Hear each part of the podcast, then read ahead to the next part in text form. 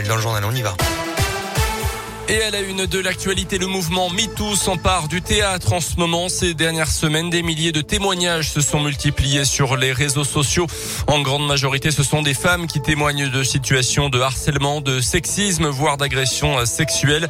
300 personnes étaient rassemblées samedi à Paris pour dénoncer l'omerta et soutenir les victimes qui ont choisi justement de briser le silence. Pour Julie Roslo-Rocher, dramaturge et co-directrice d'une compagnie de théâtre dans la région, cette libération de la parole a pris du temps car les qui parlent peuvent le payer très cher. On l'écoute au micro Radio Scoop de Léa Dupérin. Le risque, c'est de ne plus pouvoir faire suffisamment de cachets, de ne pas pouvoir reconduire ses droits, de sortir carrément d'un travail qu'on a choisi parce qu'on l'aime, parce qu'on est passionné. Il y a l'idée que le milieu est petit, que tout le monde se connaît, c'est ça qui est délicat. Après, là, ce que le mouvement euh, MeToo euh, suscite, c'est cet effet euh, douloureux parce que parler, c'est retraverser une souffrance, une situation d'humiliation.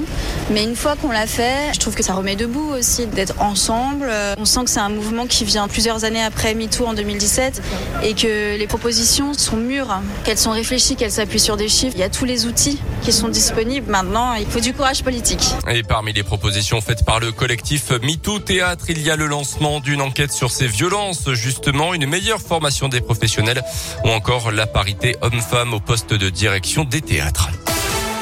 À la une également ce matin, cette bonne nouvelle pour 38 millions de Français. Jean Castex a annoncé hier soir sur TF1 le versement d'une prime exceptionnelle de 100 euros net pour compenser un petit peu la hausse des cours du pétrole. En ce moment, un seul critère que toucher moins de 2000 euros net par mois, a précisé le chef du gouvernement. L'indemnité sera versée automatiquement sans aucune démarche à faire à l'employeur qui devra ensuite la répercuter sur le salaire. Versement prévu fin décembre pour les salariés du privé, début janvier pour les fonctionnaires et un petit peu plus tard pour les indépendants. Les retraités et les chômeurs. Dans le reste de l'actualité, en Auvergne, une femme interpellée hier en début d'après-midi après avoir introduit plusieurs dizaines de grammes de cannabis euh, qui avait été retrouvé euh, sur son compagnon à la prison de Rion à la fin d'un parloir. 54 grammes étaient euh, dissimulés dans son soutien-gorge d'après la montagne récidiviste. Elle comparaîtra devant la justice au mois de mars prochain. Une grève illimitée pour les salariés du service psychiatrie du CHU de Clermont à partir de ce matin. Ils craignent la fermeture de leur service fin décembre après le, le départ du chef de l'unité. Cela ne faisait que quatre jours qu'ils étaient en couple, mais les coups avaient déjà commencé à pleuvoir. Un homme était jugé hier par le tribunal correctionnel pour euh, violence conjugale cet été euh, sur sa compagne, tentative d'étranglement, coup de poing et coup de pied. Le prévenu a avoué sa honte à la barre. Euh, selon la montagne, il écope de deux ans de prison dont un avec sursis. Dans l'actu également, les réquisitions dans le procès de la sextape de Mathieu Valbuena. 10 mois de prison avec sursis, 75 000 euros d'amende requis contre Karim Benzema.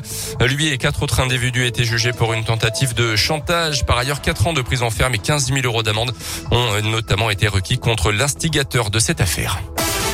Le sport et la Ligue Europa hier soir, soirée renversante pour Lyon, mené 2-0 au bout de 20 minutes et qui s'est finalement imposé 4 à 3 sur le terrain du Sparta Prague. Marseille de son côté a fait 0-0 à la Lazio Rome, victoire de Monaco contre le PSV Eindhoven.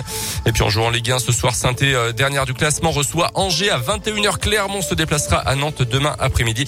Et puis en basket, on suivra également la Jave, deuxième journée de Pro ce soir contre Lille à 20h à Pierre-Coulon. Ouais, les places pour Pierre-Coulon ce soir, la Jave, radioscope.com si vous en voulez. Il en reste évidemment. En parlant il y en a qui arrivent dans l'émission.